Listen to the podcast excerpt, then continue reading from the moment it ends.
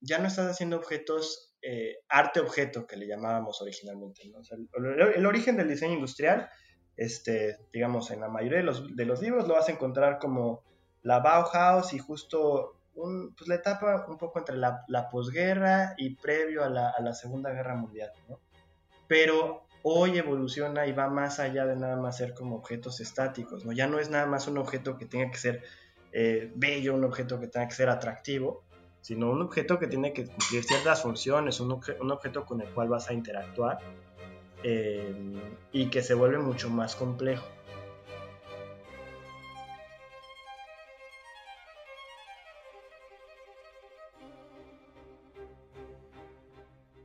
Hola y bienvenidos. Soy Marcelo Torres Llamas y estás escuchando Mmm, eso es interesante.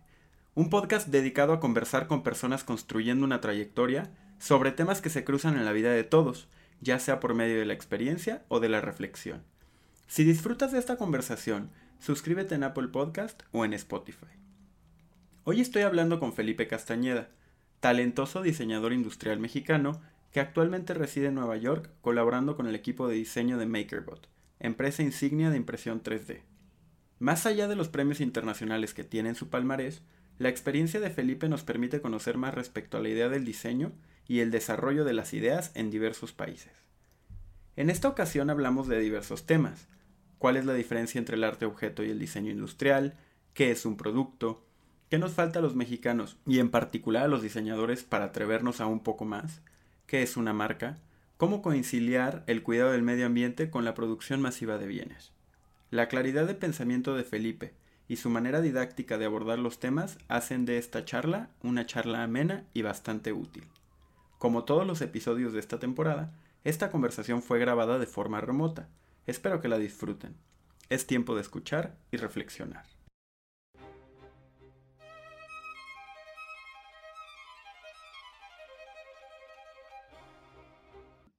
Eh, pues están pasando cosas en el mundo, ¿no? Están pasando cosas en, Nueva York, donde tú estás basado, y que te des este tiempo para compartir un café.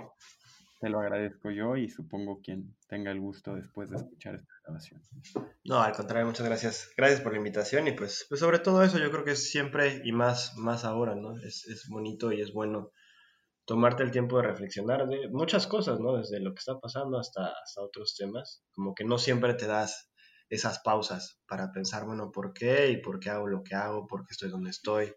Este, ¿Y a dónde me está llevando todo esto? Y, y, pues a todos, ¿no? A todos, a dónde nos, nos lleva nuestras acciones. Y creo que la mejor manera es justo eso, reflexionar antes, antes que seguir caminando sin, un poco sin sentido, en el mismo sentido que traíamos, para saber por qué y hacia dónde. De acuerdo, de acuerdo. Creo que lo pones, lo pones muy claro como suele hacerlo. Yo disfruto mucho cada que platicamos, nos ha tocado platicar en la Ciudad de México, caminando por el ombligo del mundo, que no es León, Guanajuato, lamentablemente, sino la Ciudad de Nueva York. y, reflexionar, ¿no? Reflexionar sobre, sobre los distintos temas. Creo que algo que compartimos, mi querido Felipe, es esta, este principio de, ok, piensa un poquito antes de actuar y actúa conforme a principios, ¿no? Eh, y vas, bajo esa lógica lo que, lo que habíamos acordado abordar el día de hoy es un poco hacer un contraste, ¿no? Tú como diseñador, muy exitoso en muchos rubros y todavía lo que te falta, querido, eh, como creador, pero al mismo tiempo como expatriado, ¿no? En, en, otro país, pues poder contrastar lo que implica el hacer, el crear eh, en, en las dos fronteras entre México y Estados Unidos. ¿Te parece que sea el tema que abordemos hoy?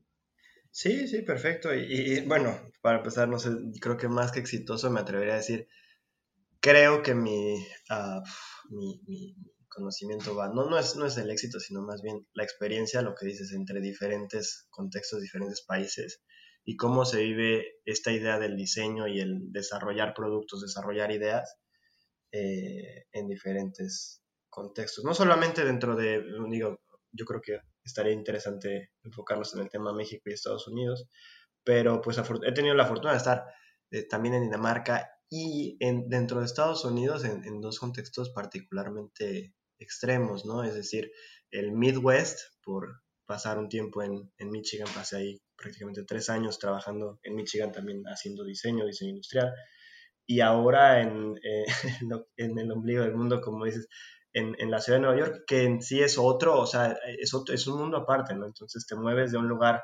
completamente enfocado a la manufactura, tradicionalmente, pues, pues pueblo, ¿no? Como, como decimos en México. Eh, y haber estudiado, pues en México, que también he estudiado y, ejercido al principio, ¿no? De la carrera, bueno, terminando la carrera, en, un lugar que, que, tiene otras condiciones, pero también creo que tiene las mismas oportunidades a veces y se nos olvida. Es, es, creo que es lo que a mí más me llama la atención, cómo se nos olvida que estamos tan cerca y tenemos tantas herramientas, pero creo yo que a veces nos falta atrevernos un poquito más como diseñadores, como gremio y pues, como país. De acuerdo.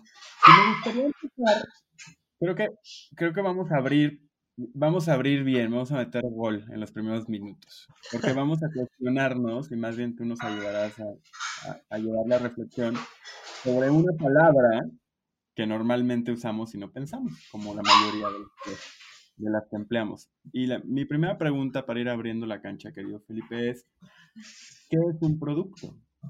Todos hablamos de productos, ¿no? Tú eres diseñador industrial. ¿Qué es un producto? ¿Qué, ¿Qué, es un producto y qué es un objeto? ¿Qué es una cosa? ¿Por qué podemos hablar del diseñar productos y cómo eso crees que empieza a cambiar la vida de las personas o, ahora por donde lo quieras llevar, ¿no? Pero creo que la noción de producto es interesante para quien nunca se había puesto a pensar. Ya, pues mira, regreso, voy a regresar a tu pregunta. Creo que lo que lo que dices es también algo que siempre me preguntan, ¿no? ¿Qué es el diseño industrial en general? ¿no? ¿Qué es? Porque tienes ahí varios conceptos, el concepto del diseño, el concepto del diseño industrial. Eh, y creo que la analogía que más me ha funcionado a lo largo de los años ha sido, pues, si tú te imaginas lo que un arquitecto es al edificio, es lo que un diseñador industrial es al, producto. Eh, tienes el, digo, el ingeniero estructural, tienes el ingeniero eléctrico, pero pues el arquitecto al final es quien, quien define un poco esta parte más humana del, espacio. Y de misma manera, y ahorita regreso a, a, la pregunta original de qué es el producto, el diseñador industrial es quien define la, pues el puente hacia lo humano del producto, ¿no? O sea, cuál es la interacción que va a tener y voy a meter un par de conceptos ahí también nuevos, pero que va a tener el usuario con este producto.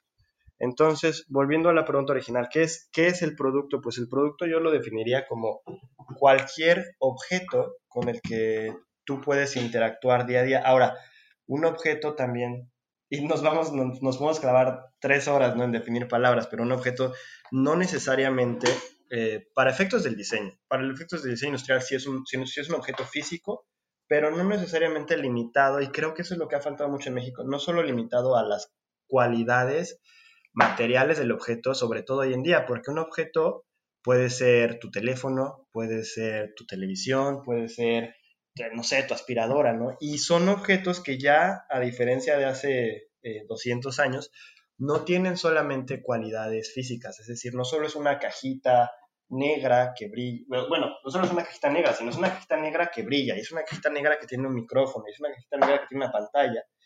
Y todos esos medios adicionales son, eh, pues, canales, canales, por llamarlo de alguna forma, adicionales de interacción con el usuario. Entonces ya no estás hablando nada más de, oye, voy a hacer un diseñador industrial, es decir, voy a hacer este, conchas o carcasas para, para guardar cosas sino que estas cosas también tienen diferentes maneras de interactuar con los usuarios. Un teléfono no nada más es cómo lo tocas, cómo lo guardas, cómo lo tienes, sino también cómo eh, haces clic, cómo contestas, cómo suena, incluso cómo se comunica de regreso contigo, que eso es algo bastante interesante ahora que, tenemos la posibilidad de estos productos inteligentes, ¿no? Como un teléfono, eh, si lo piensas, cómo suena cuando entra una llamada o cuando entra un mensaje cómo tú puedes configurar eso y cómo al final no solamente es el, eh, la intención original del diseñador, ¿no? que el diseñador pudo haber tenido en mente un este, camino bastante claro de cómo ibas a interactuar tú con el objeto, sino también tú cómo lo personalizas. Entonces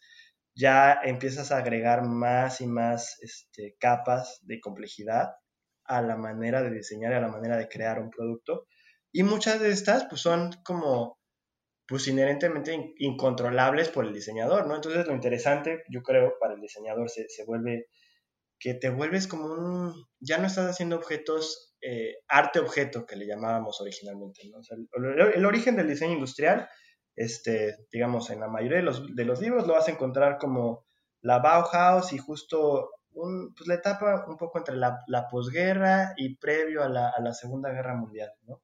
Eh, con todo este movimiento del, del arte-objeto. Queremos hacer objetos que, que sean este, agradables a la vista, agradables al usuario, eh, pero hoy evoluciona y va más allá de nada más ser como objetos estáticos, ¿no? Ya no es nada más un objeto que tenga que ser eh, bello, un objeto que tenga que ser atractivo, sino un objeto que tiene que cumplir ciertas funciones, un, objeto con el cual vas a interactuar eh, y que se vuelve mucho más complejo.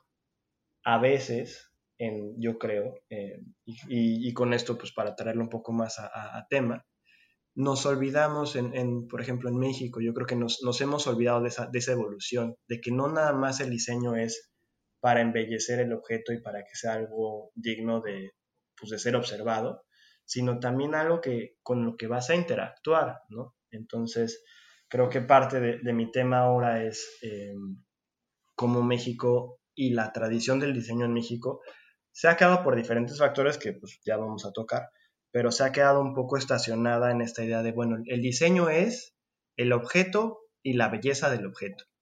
Y creo que eso raya más bien en el arte, ¿no? oye, si, si, vas a hacer algo por, por bello, estás haciendo una escultura. Si vas a hacer una, una, escultura, pues entonces eres un artista, eres un escultor. No eres un diseñador y menos un diseñador industrial.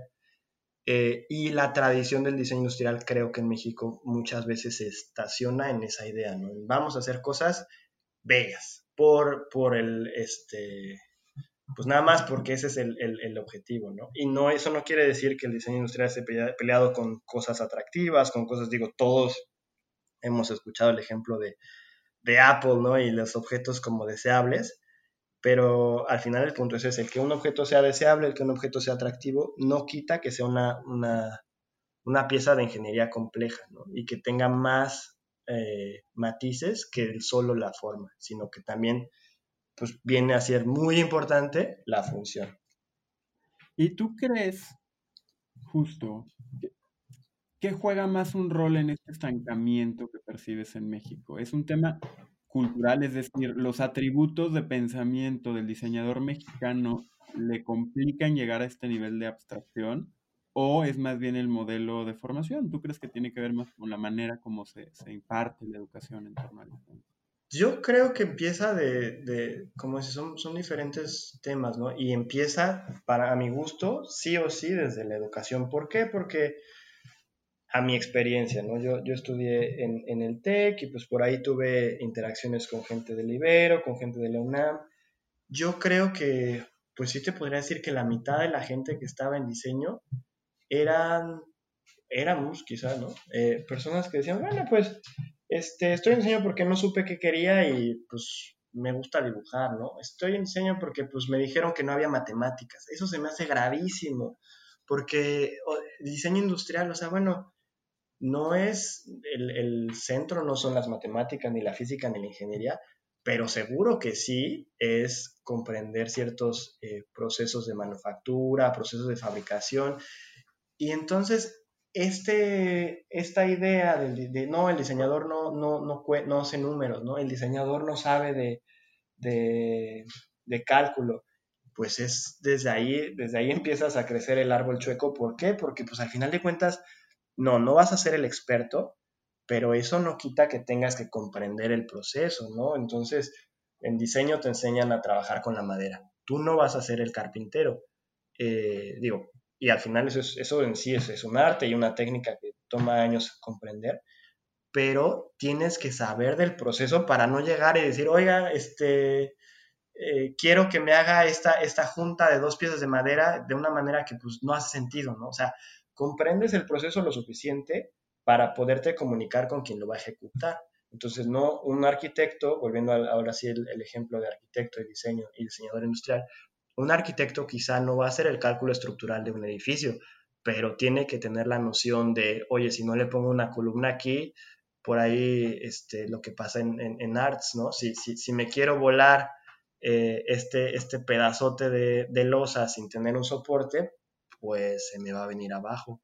Entonces, no es, no es un tema, creo que lo difícil ha sido, es, a mi parecer, ese miedo por muchas razones, por el estudiante, por el maestro, por la escuela, a involucrarnos más con, pues sí, con temas abstractos, con temas de matemáticas y con temas que al final te abren la puerta a hacer productos más complejos. Porque entonces tú como, como estudiante de diseño te quedas con la idea, ah, pues es que el diseñador es, y tienes, digo, yo lo, he interactuado con ellos y son, son, tienen carreras impresionantes, ¿no? Pero tienes los grandes exponentes del diseño mexicano eh, hoy en día, es ¿no? Y este, Emiliano Godoy, eh, y por ahí todo el colectivo de Pirwi. Y, y, tú revisas sus, eh, sus portafolios, sus proyectos, y son piezas increíbles, ¿no? Y piezas que muestran una maestría de la técnica espectacular, pero que rayan en lo escultural, que rayan en piezas únicas, que, que no, no crecen un poco al volumen que esperarías que tuviera un diseño industrial, ¿no? Parte de la, de la parte industrial es justo eso, la cualidad de industria y la cualidad de producir a escala un producto que después tú puedas vender. Entonces, eh, y eso pues es, un poco completo el ciclo porque entonces en la escuela te platican de los exponentes del diseño en México este, y te hablan de gente que pues hace una silla cada año. Eh, este, eh, entonces, bueno, pues el, tú como estudiante dices, ah, bueno, pues eso es, eso es el objetivo, ese es el deber ser y, pues para allá vamos, ¿no? y pues dónde queda, y es, es, es, es, difícil, ¿no? Pero dónde queda aquel eh, representante del diseño mexicano que hace productos más complejos, que hace productos en masa. Y los hay, ¿no? Los hay, pero pues no los conocemos. O sea, los hay porque sabemos que hay una, capacidad de manufactura en México, porque sabemos que hay, eh, pues si no el desarrollo de productos, sí la fabricación de producto en México, pero a diferencia de otros países que comenzaron justo con, esa promesa, ¿no? La promesa del, eh, pues de la manufactura barata, eh, le hace Corea, le hace Japón, le hace China. En México no ha habido, y, para eso no tengo una respuesta, pero nunca ha habido una especie de hambre, una especie de, ganas de, que de origen lo veíamos mal, ¿no? Yo me acuerdo en los momentos, y sé que, que brinco un poco de temas, pero no ha habido este hambre de copiar y decir, bueno, ahora yo voy a hacer el mío, ¿no? Eh, es decir, ya estamos haciendo todos los coches de Estados Unidos y los coches de México. Y han habido intentos, ¿no? Tienes ahí a los hermanos Mastreta, por ahí el Bull, eh, que se han enfrentado con, otras eh, pues, problemáticas como, pues, como el malinchismo, como que el mercado mexicano al producto mexicano le hace el feo. Eh, y es definitivamente es una barrera importantísima, sobre todo cuando ves que pues, el, diseño, el diseño local pues, el primer apoyo que va a tener precisamente es su mercado, el mercado interno, ¿no? Entonces, el diseño mexicano para el consumidor mexicano.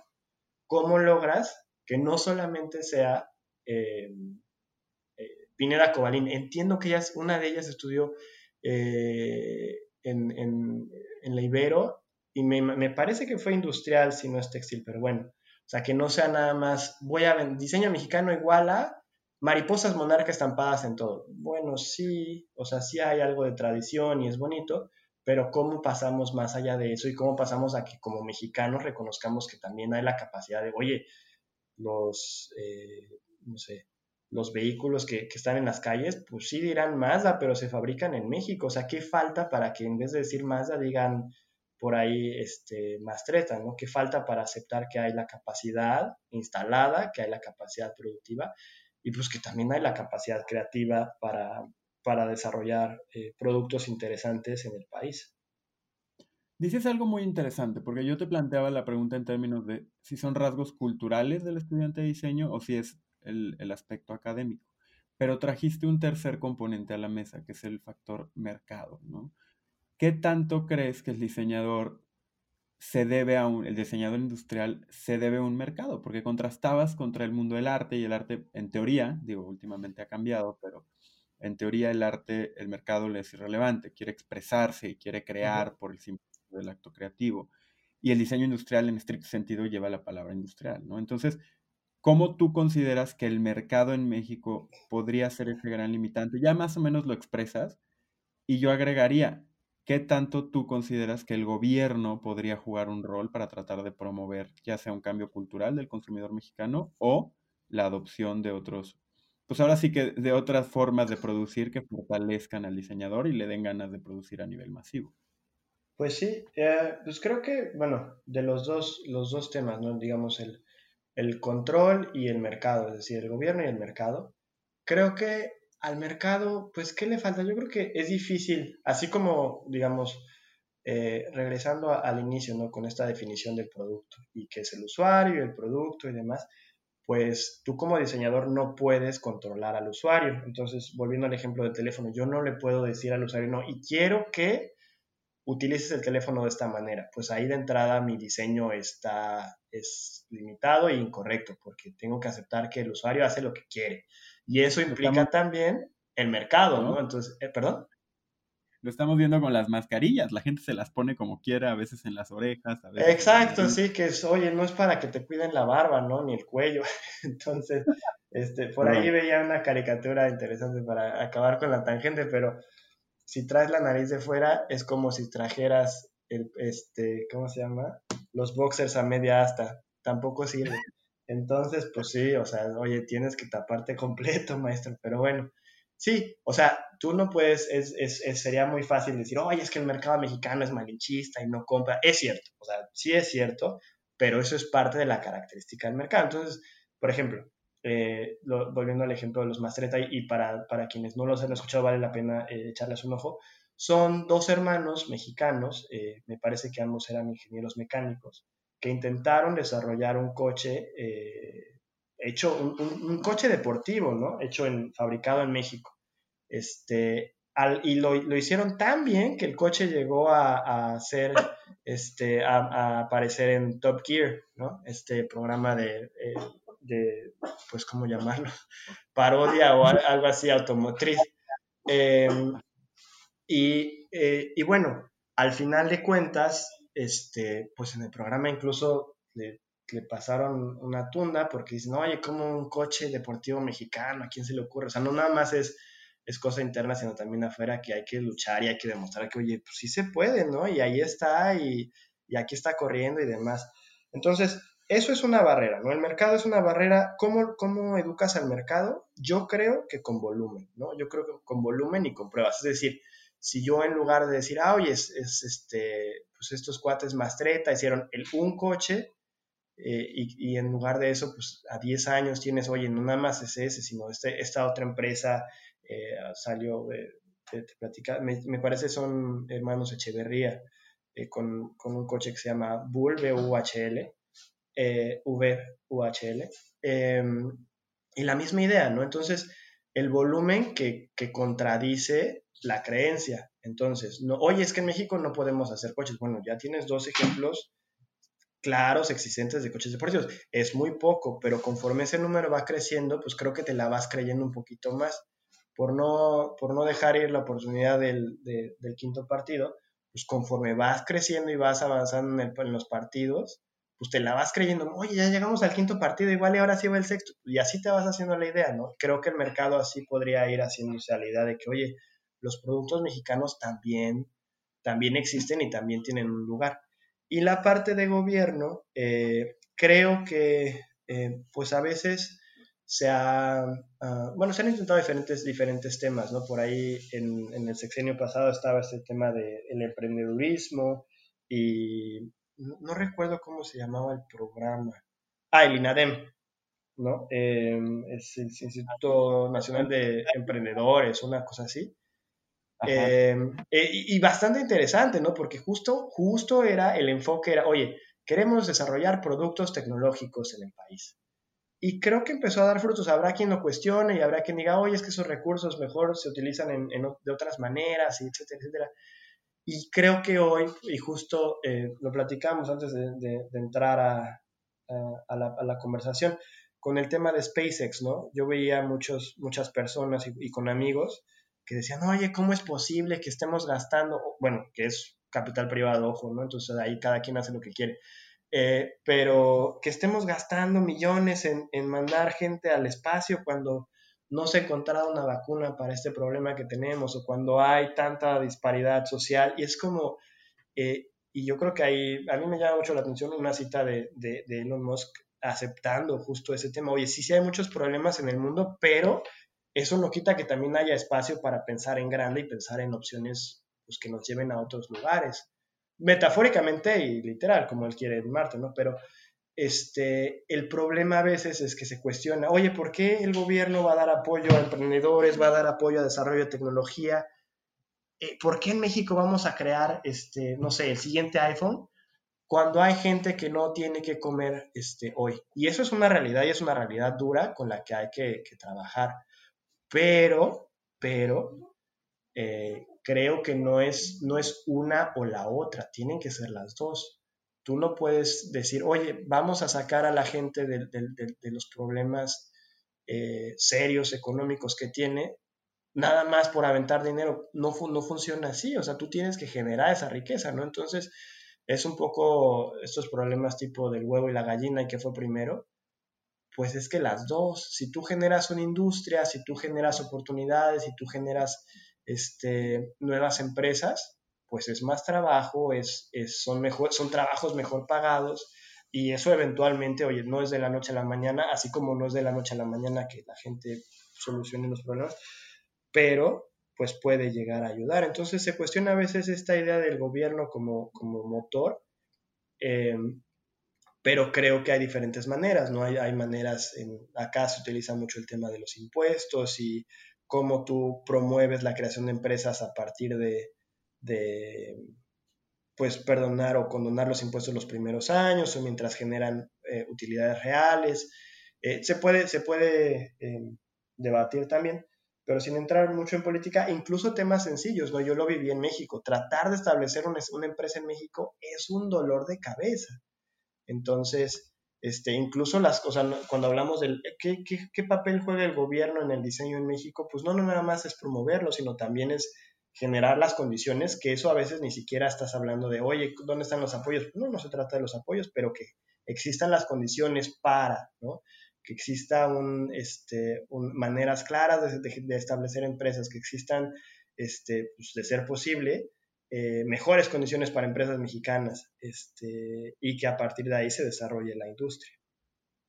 De acuerdo. Hay una economista que, da en UCL en Londres, que fue de hecho la economista en jefe de la campaña de Elizabeth Warren, se llama Mariana Matsukato.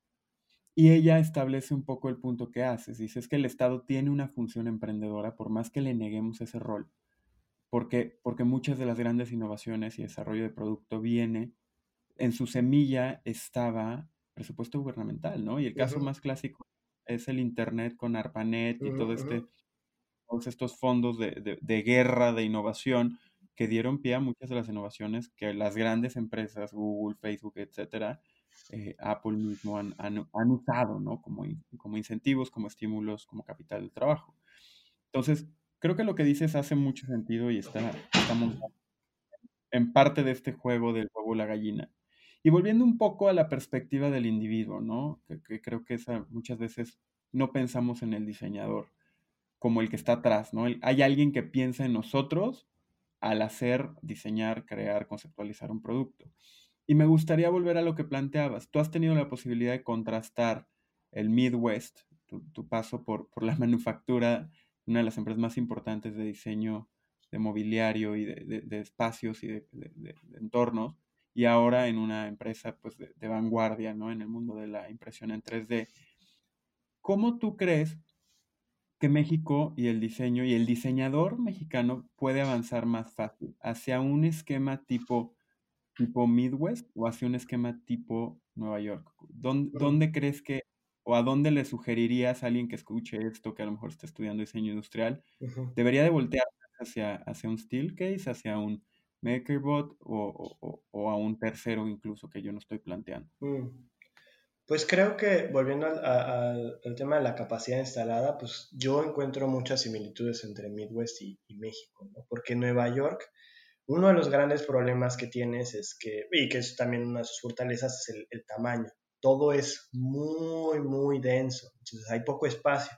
Al haber poco espacio hay pocas maquinarias y al haber pocas maquinarias, la mayoría de los procesos industriales no suceden en la ciudad. Entonces, el desarrollo pasa en la ciudad, es decir, eh, la ingeniería, el diseño, la, la idea, pues, pero la fabricación sucede en otras ciudades, incluso en otros países. En nuestro caso, específicamente hacemos impresoras 3D eh, y la fabricación sucede en China. Eh, ahora, los procesos, tú dices, oye, hacen impresoras 3D, qué padre, qué, híjole, algún día en México. Todos, todos y cada uno de los procesos que generan, eh, bueno, que están detrás de nuestras impresoras, existen en México.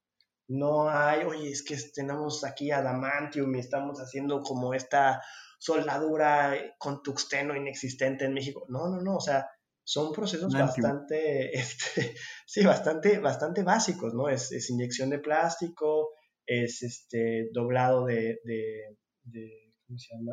De, de, metales, pues es, son, pues sí, quizá pantallas táctiles, pero bastante, digo, son circuitos que por lo mismo eh, para eficientar costos son bastante básicos y bastante accesibles y que existen en el mundo ya, ¿no? Entonces no hay algo que puedas decir, oye, es que esto no existe en México. Y eso es lo que más me llama la atención.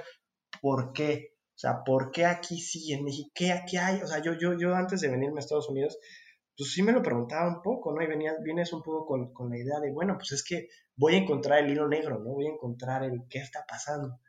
Eh, y, y, incluso en Nueva York, que es todavía peor, porque, bueno, no sé si peor, pero lo que decía en un inicio, en Nueva York, oye, pero pues ni siquiera hay estas, o sea, esto que hablo de, oye, máquinas básicas, eso no existe en Nueva York. Una máquina de inyección de plástico en la ciudad, no, no hay manera, ¿no? Este, y aún así las ideas se desarrollan, Entonces, ok, bueno, aquí no están las máquinas, pero están las ideas, ¿por qué? Y habrá gente, no, pues es que, y hay un tema ahí también, el talento, ¿no? Y la gente que viene, que confluye en la ciudad.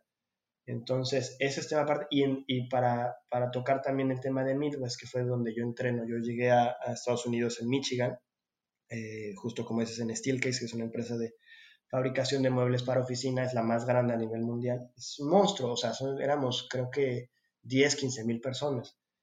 Y, y, pues lo mismo, o sea, realmente, oye, ¿y qué viste para cómo hacen muebles a esa escala? ¿no? O sea, ¿cómo, cómo logramos que, volviendo a los ejemplos, y yo espero que por ahí nadie se moleste, pero los ejemplos que hago al inicio, que, que un Esrawe, que un este, Godoy, que, este, que escale a ese, a ese nivel y quizás ni, ni, siquiera estén interesados, que eso también es importante, el interés en crecer.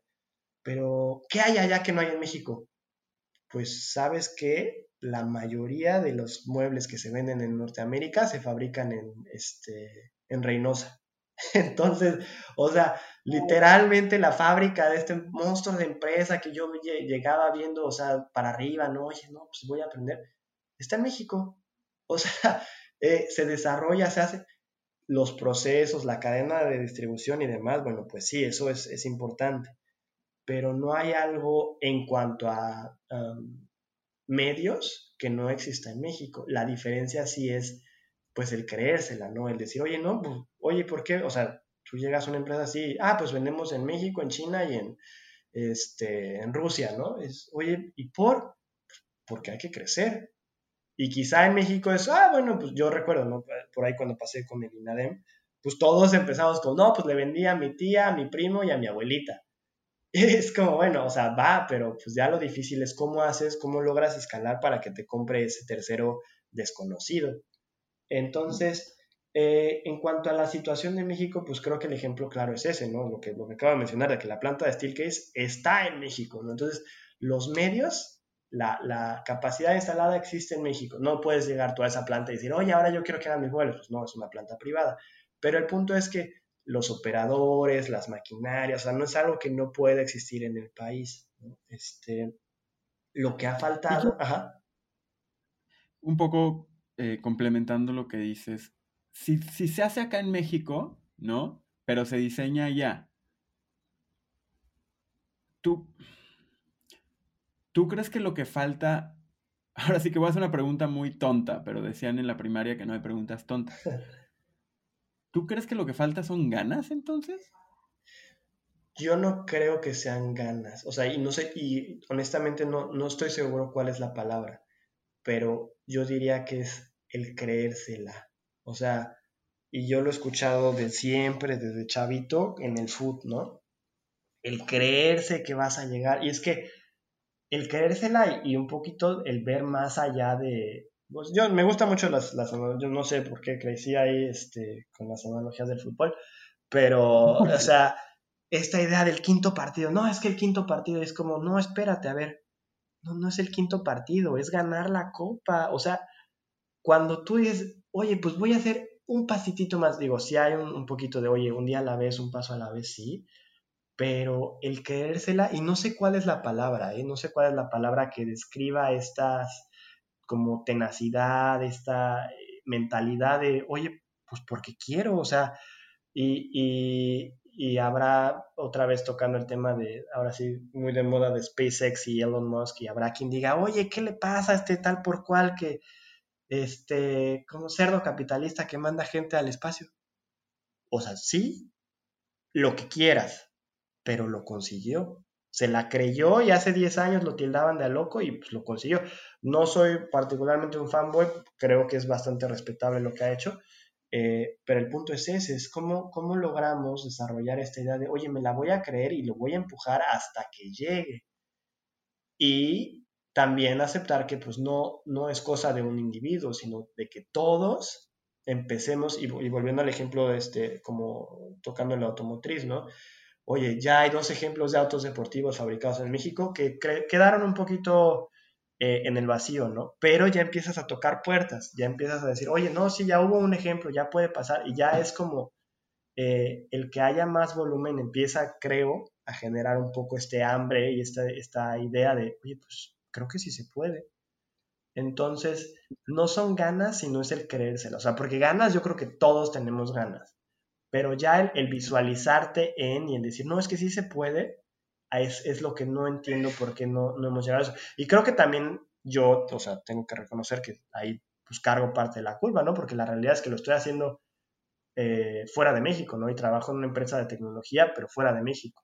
Entonces, vivo con, esa carga y con esa idea de, bueno, ¿cómo y en qué momento yo puedo regresar ese conocimiento a México y empezarlo en mi país y empezarlo en, este, con mis medios? Pero pues eso es a futuro un poco ahí el plan. Todavía hay camino, no te preocupes, encontrarás la respuesta, no lo dudo. Tengo en esta línea, ¿no? Y, y, juntos tratando de llegar down the rabbit hole. ¿Qué es eso? Tenacidad, ganas, esfuerzo, talento. Hay, hay un autor que se llama Ryan Holiday, que, es muy prolífico. Y tiene un libro que se llama The Perennial Seller, ¿no? El vendedor perenne. Y te dice que tienes que aspirar a generar productos perennes en el sentido de que pues, tengan un valor más allá de ciertas tendencias de corto plazo. Pero lo que es interesante de su libro es que te dice que es obligación del creador, en este caso del diseñador o de la empresa que diseña, no solo el hacer un gran producto, sino hacerse responsable de que la gente se entere que el producto existe. Entonces, un poco en tu experiencia, ¿qué tanto crees que un buen producto se vende solo? Es decir, cumple una función de comunicación, que es donde yo me paro. Yo creo que un buen producto se vende solo y habiendo trabajado tantos años en publicidad, siempre le decía a mis clientes que la publicidad es el impuesto a los malos productos, ¿no? Pero bueno, ¿qué tanto crees que un buen producto se vende solo? ¿Y qué tanto en un mercado tan competitivo, en tu experiencia, crees que es obligación del creador o de la empresa que crea también hacer la difusión y hacer el marketing y agregarle pues elementos emocionales a través de comunicación y, marca? Mm. Pues es, es muy cierto, ¿no? es muy cierto que un buen producto se vende solo, sí, pero también el gran disclaimer ahí es siempre y cuando estés dispuesto a esperar a que la gente se entere, ¿no? O sea, porque sí, sí, estoy de acuerdo en lo que es, ¿no? El, la publicidad es el impuesto a los malos productos, sí, pero también puede ser el catalista y el acelerador a los buenos productos, ¿no? Entonces, no es tan, no es, eh, creo que a veces es como, van, van de la mano, un buen producto se va a vender solo, siempre que la gente sepa que existe. Entonces, oye, tengo, eh, y eso, y eso pasa, es, como, no sé, justo hoy veía unas fotos de una alfarera, y eh, una disculpa porque no tengo el nombre, pero una alfarera en México, hacen unos, unos, este, eh, pues vasijas de jaguar impresionantes, ¿no? unos tamaños, un detalle, una, oye, ¿y quién se entera de que existe? Y quizá ese sea no el mejor ejemplo porque es un proceso muy manual. Si, oye, si quisiera vender 10 millones de, piezas, pues no, no, no lo puede escalar, no lo sé. Pero el punto es, el mejor producto del mundo que no es promovido, pues no existe. ¿no? O sea, si no, si no te conozco, no existes un poco. Y más en una, en, en, una época como de la sobrecomunicación como es, como es hoy en día. Y pues un poco también aceptar que pues es relativamente fácil, ¿no? O sea, existen medios para hacerte llegar a mil, mil, mil, personas, no solamente en el país. Este, y, y pues creo que es importante no, pues no, tampoco te puedes endiosar contigo mismo porque vuelves a caer en la trampa del artista, ¿no? Vuelves a caer, oye, pero es que este es el mejor, la mejor silla que ha visto el mundo. Bueno, sí, pero si está en tu taller, pues solo la has visto tú. Entonces, este, pues es un poco, oye, no, tienes que probar el. Y la marca, pues también, ¿no? La marca que al final te da ese sello y ese reconocimiento. Y sobre todo, al final las marcas no son otra cosa que, palabras en común. Es decir, estás creando una, una, palabra que describe y define quién eres, lo que haces y lo que vendes.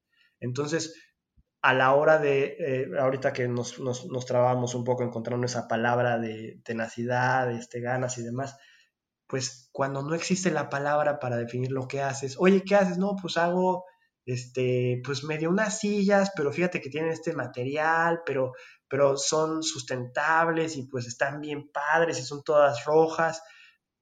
Es más complicado a decir, ah, pues yo soy Juan Pérez, ¿no? O yo soy sillas rojas, lo que sea este, al final estás creando un vocabulario, un lenguaje en común que un tercero reconoce. Estás, estás ahora sí que creando idioma. No sé, yo sé que es un poco exagerado, pero al final lo que buscas es eso, crear una palabra que te reconozca y que digas, ah, oye, eso es Steelcase, quiere decir que ciertas calidades, cierto tipo de productos, cierto origen. Eso es MakerBot. Ah, es este tipo de productos, esto, es Apple, ¿no? Ah, pues quiere decir que lo que tú quieras, todos los atributos que se asocian a la marca, que no solamente son eh, atributos de marca, sino atributos de lenguaje, ¿no? Este, llegan a ser, digo, eso es a lo que aspiramos todos, pero llegan a ser este, atributos de lenguaje cuando tú dices, ah, pues es como un Apple, ya, vas, va cargada la palabra y va, va con un entendido diferente. Entonces, pues es importantísimo pensarlo así también y, y, es parte de, oye, cuando yo me la creo, ¿quién quiero ser? ¿no? ¿Cómo me veo? cómo, cómo, cómo va a crecer mi empresa, cómo va a crecer mi marca y cuál es la huella que quiero dejar. Y hablando justo de marcas, que me parece que agotas muy bien el fenómeno del lenguaje y su relación con, el diseño, ¿no? Y, lo agradezco. Creo, por ejemplo, el caso de la silla Acapulco, ¿no? La silla Acapulco no es solo una manufactura, no es solo una empresa la que las produce, sin embargo, todos sabemos qué esperar de una silla Acapulco, ¿no? Muy mexicana, muy incómoda, sin embargo, poquito underita, ¿no? Un poquito hipster. Entonces, pues es un ejemplo de una marca que se ha creado en México, si quieres, no promovida directamente, pero que todos entendemos de forma común. Sí. Sí, pues fíjate que la, la silla Acapulco es un ejemplo súper interesante y volvemos, yo volvería al tema de la copia y la piratería y la, pues al final vale la pena, porque yo, yo digo, oye, a ver, va, la silla Acapulco es un fenómeno cultural en México que incluso ya trasciende fronteras, hay gente fuera de México que la reconoce. ¿Y por qué nadie se ha puesto a, producirla en masa? O sea, yo no entiendo, ¿no? O sea, si, si se nos da, sabemos, etcétera, etcétera, pues pues si ya es de dominio común, ¿por qué no? O sea, volviendo al, ejemplo de, China y Japón, que, empezaron con eso, ¿no? Con el, descaro de la copia barata, y hoy en día, pues primero Japón y ahora ya China, este, pues ya no puedes decir que son copias baratas, pero tienes que empezar por algún lugar. Entonces también creo que reconocer que empezar por este por lo fácil no es, no es, y por ahí está la cita, ¿no? Eh, eh, copiar, pues no es la, es la mejor manera de halagar a alguien. Digo, dentro de cierta medida. Pero, pero pues creo que, no hay, no hay, no hay como mal en, decir, oye, pues voy a fabricar todas las sillas de Acapulco de México. Digo, no sé, ¿no? Y, realmente desconozco la historia de por qué el fenómeno nunca trascendió en una empresa, este, fuera de que pues entiendo que es más bien creció como dominio público y pues nadie realmente se atribuyó la creación de la, de la silla. Eh, pero bueno, pues si ya tienes esos pequeños atisbos de, bueno, ya existe una marca, ya existe una manera y nadie la aprovecha, pues es, es complicado. De acuerdo. Y hablando de marcas y hablando de, de este fenómeno de la silla Acapulco, ¿qué tanto el diseñador mexicano está obligado? A lo mejor estoy forzando la pregunta, pero en mi mente hace sentido. Mm. Está obligado a revisitar los orígenes de lo mexicano. O sea, ¿qué tanto el diseño mexicano, si no pasa por entender la marca México, no necesariamente va a crecer? ¿O qué tanto al revés, el diseño mexicano y el diseñador mexicano debería de dejar atrás, el ejemplo que ponías de Pineda Cobal? ¿Qué crees tú que el diseño mexicano se fortalece de pensar en ir hacia atrás o qué tanto es más bien un ejercicio de romantizar que no está attuned al día con cómo se hace el diseño en el mundo? Pues creo que es, la pregunta está un poquito cargada y, me atrevería a decir que las, las dos opciones son buenas mientras no se abusen, es decir, no, no tienes que romper con lo tradicional ah, forzosamente y afortunadamente, y ahí sí es donde les daría pues, hay que reconocer mucho a los diseñadores.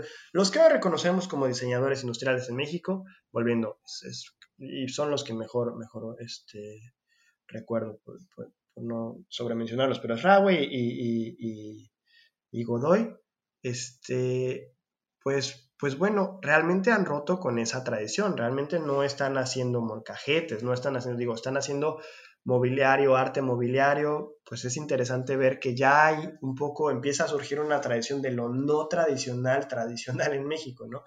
Eh, pero también, como retomando el tema de la copia, pues si es tu tradición y es una manera fácil, entre comillas, de, de empezar, pues está bien, ¿no? O sea, está bien que tú digas, oye, pues si ahí está la silla Acapulco, pues voy a hacer la reinterpretación de eh, porque soy mexicano y porque estoy haciendo diseño mexicano y porque quiero, ¿no? Y porque es una manera de iniciar. Al final de cuentas es eso, ¿no? Creo que justo me, pasaba con, el, producto, la última impresora que sacamos a mercado, ¿no? se llama, este, también una impresora 3D, se llama MakerBot Sketch. Y por no ser muy eh, un anuncio, pero el tema era, queríamos hacer una impresora que, que pudiéramos vender a escuelas, ¿no? Este, y por lo tanto tenía que tener cierto rango de precios y tenía que, por al precio al que estábamos este, apuntando, el costo de producción tenía que ser bastante bajo. Y al final, después de, de estar prácticamente dos años desarrollando el producto internamente, pues caímos en la cuenta que no, no encontrábamos la manera de, de, de bajar el costo, ¿sabes? De, de, hacer que, de cumplir con ese requisito que nos habíamos puesto y que sabíamos como un poco de, la investigación de mercado, tiene que costar menos de lo que quiera, 100 pesos. Es que no encontramos la manera. Y al final, lo que sucedió fue que nos contactamos con una empresa que justamente estaba desarrollando impresoras este, en ese rango de precios. Y les dijimos, oye, bueno, ¿qué pasa si nosotros, eh, sus impresoras eran pues interesantes, pero limitadas en cuanto a la experiencia de uso, ¿no? entonces, ¿Qué pasa si nosotros utilizamos su, eh, su capacidad instalada, su desarrollo, su, digamos, su base para desarrollar un producto nuestro? Entonces nosotros vamos a cambiar la, la interfase de uso, nosotros vamos a cambiar este, algunos elementos del diseño y crear nuestro propio producto partiendo de lo que ustedes han hecho y funcionó, ¿no? Entonces ahí pues, también hay que reconocer el tema de, entre comillas, la copia, pues no es la copia y sucede en todos los niveles, o sea, no, y pues eso es, es, creo que también es como parte del aprendizaje. Oye, pues si una empresa, y no estamos copiando porque al final es una, una eh, ¿cómo decirlo? Una alianza estratégica ahí con, con un tercero, este, pero si una empresa puede apoyarse en un tercero para desarrollar un producto más barato, para llegar a mercado más rápido, para, este, para crecer, pues porque un diseñador individual no lo va a poder hacer, ¿no? Entonces no tienes que empezar de cero, ni tampoco tienes que este, eh, copiar todo lo que ves alrededor tuyo, pero son herramientas que están a tu disposición y, al final el objetivo sigue siendo el mismo, cómo crecer y cómo desarrollar tu idea y, y llevar una idea al mercado. Me encanta. Me encanta, me encanta y gracias. Creo que, creo que tu respuesta es muy accionable, ¿sabes? O sea, como que pones buenos ejemplos. Nos quedan algunos minutitos y quiero entrar a un tema que también viene cargado, mi querido Felipe. y lo, decías ahorita, decías crecer, ¿no? El objetivo es crecer. Eh, y en efecto, ¿no? Eh, cuando hablas de industrial, pues la palabra en sí misma te habla de, de, ciertas connotaciones que implican crecimiento, escalabilidad, etc. El ejemplo que pones ahorita te permite llegar a más escuelas que a la larga seguramente cambian para bien el mundo en el sentido de que pues, más jóvenes tienen acceso a esta nueva tecnología que puede transformar muchas de las formas como hacemos las cosas con las que vivimos día con día. Sin embargo, a la hora que hablas de crecimiento, mi lado abraza árboles quiere contrastar un poquito contigo y se un tema que también has pensado y reflexionado, ¿no? Entonces, aprovechar estos últimos 5 o 10 minutitos para abordar junto contigo tu perspectiva sobre, eh, sobre el tema de ecología, ¿no? ¿Cómo ves tú hacia adelante en la necesidad de crecer? ¿Cómo crees tú, y gracias a ti conocí el libro de Cradle to Cradle, eh, que pondré en las notas del podcast, eh, conocí ese libro y conocí toda una visión que pues busca generar crecimiento sin necesariamente el, el agotar los recursos o el, pensar en, en esquemas pues indolentes respecto a los residuales de la, de la creación de bienes y, de, productos, ¿no? Entonces, ¿tú cómo ves, futureando un poquito, y ojalá alguien lea, lea escuche esto en unos 5 o 10 años y diga, mira, Felipe le atinó. ¿Tú cómo ves que va a evolucionar la manufactura en los próximos años? ¿Cómo crees que tu disciplina, cómo crees que el diseño, también para el que está empezando una carrera en México, hacia dónde crees que apunte esta tensión que pareciera existir, a lo mejor no, y tú nos dirás, entre el diseño y, la preservación del medio ambiente. Sí, yo creo que esa siempre ha sido eh, una de las, eh, un poquito al principio en la carrera, incongruencias del, diseño, ¿no? Que te dan eh, clases de diseño sustentable y de, y de, pues en general, sustentabilidad, y tú dices, bueno, no está peleado una cosa con la otra, o sea, no, no como diseñador y como creador de productos estoy por, o sea, inherentemente estoy ah, obligado a causarle un daño al, medio ambiente. Y justo como dices, yo creo que en la carrera me atravesé con ese libro, bueno, no me atravesé, me, lo pusieron a leer, este, pero se me hace interesantísimo lo que menciona y la idea, yo creo, para mí, pilar de central del libro, es esta, estas dos esferas, la biosfera y la tecnosfera, ¿no? La biosfera, que es, pues, como todos sabemos, lo que queremos preservar, cuidar y, y hacer este, trascender eh, para futuras generaciones. Y la tecnosfera, que es este nuevo espacio que creamos con los materiales que sacamos de la biosfera, que pueden existir fuera de la biosfera sin hacer un daño al medio ambiente. Es decir, los plásticos que todos estamos peleados con ellos y queremos reducir y demás, en sí no son el problema. La cantidad y el eh, uso limitado, es decir, el, el, ¿cómo se dice? El un solo uso de los plásticos es el problema, ¿no?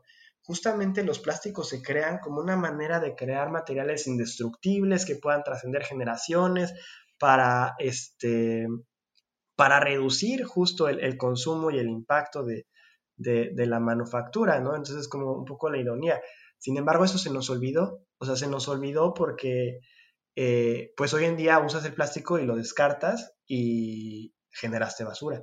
Lo que propone el libro es en sí estos plásticos, si pudieran 100% ser reutilizados, y muchos son 100% reutilizables, no sea, por no ponernos muy técnicos, pero por ahí el ABS, el PET de las botellas, el, y no estoy hablando de reutilizables para, oye, voy a hacer aquí mi escultura con botellas, o sea, bueno, eso es otra cosa, son las reutilizaciones otra vez. Folclórico. Exacto, folclórico, y volvemos ahí al tema medio, bueno, eh, pero eh, son reutilizables y los puedes usar una y otra y otra y otra vez.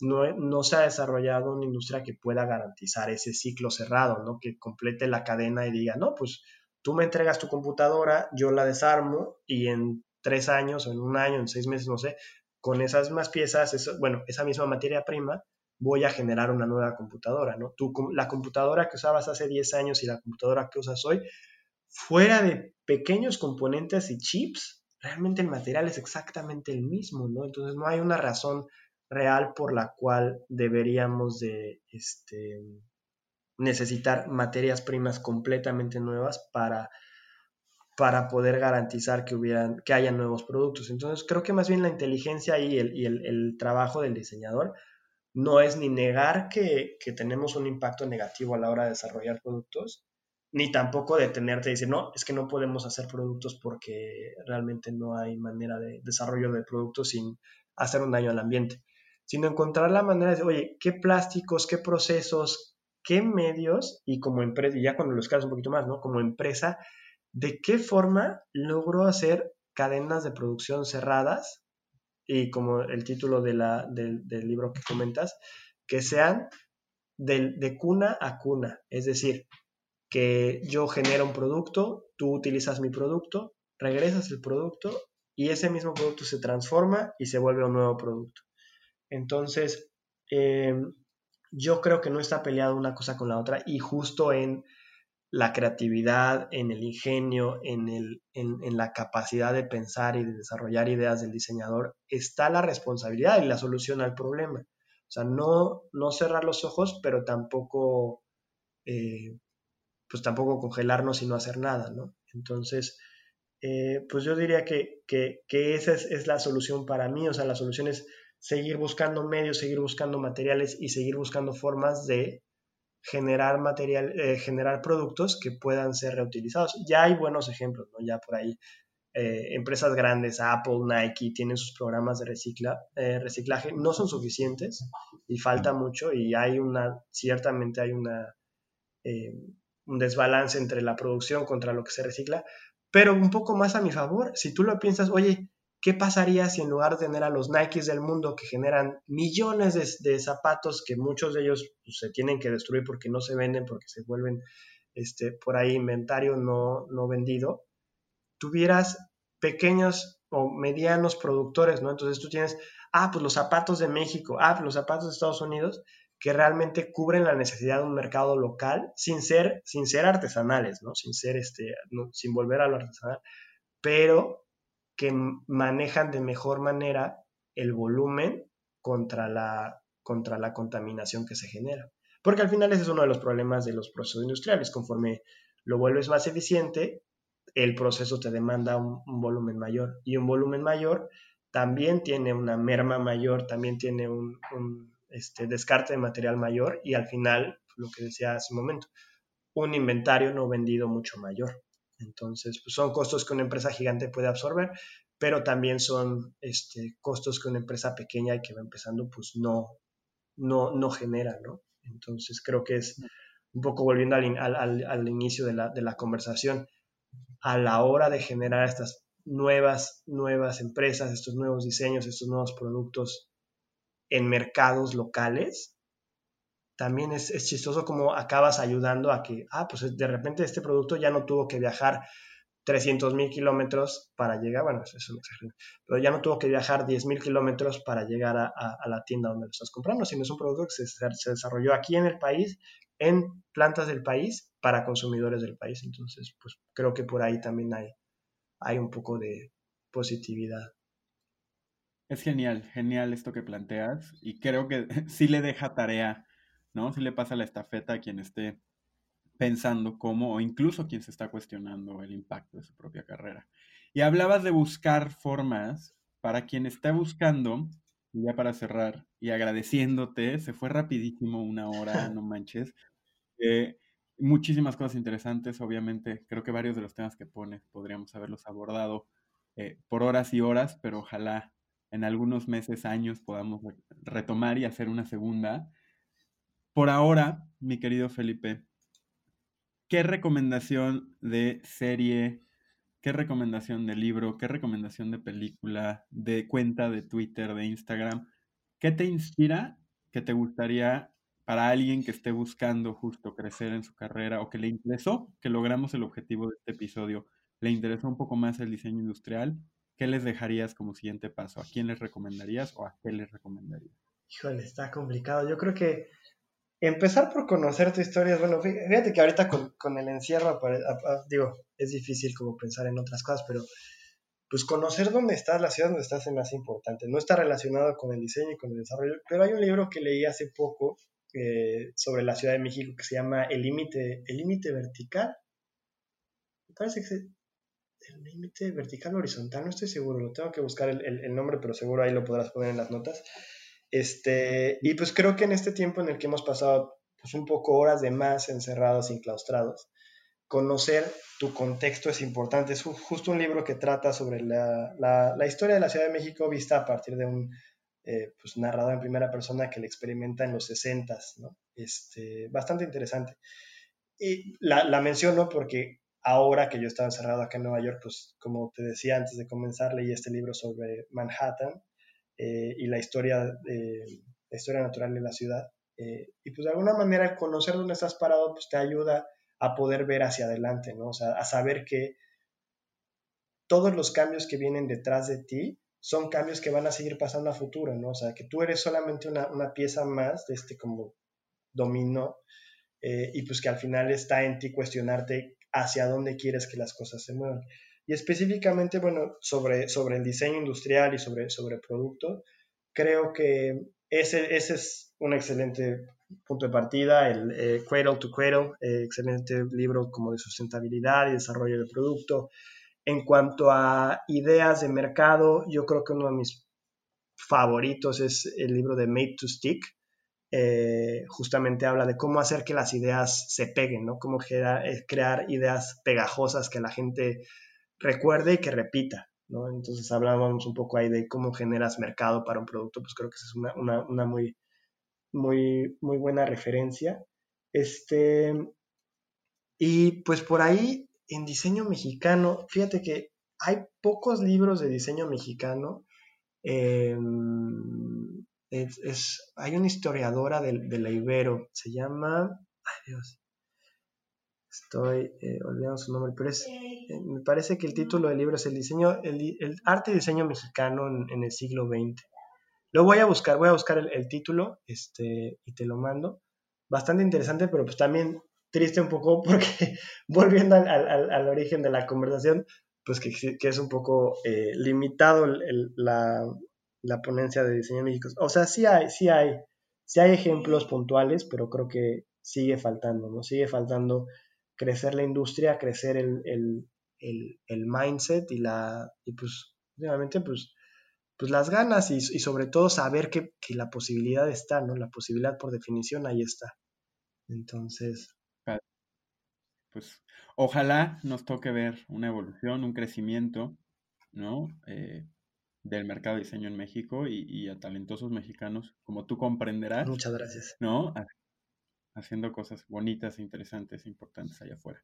Eh, pues no, no, al contrario, más bien muchas gracias por la invitación y pues, este, pues espero que por ahí sí si, si le sirvió a alguien eh, de algo, pues, pues qué bueno, ¿no? Pero, pero gracias por la invitación y pues un gusto como siempre platicar contigo, Marcelo.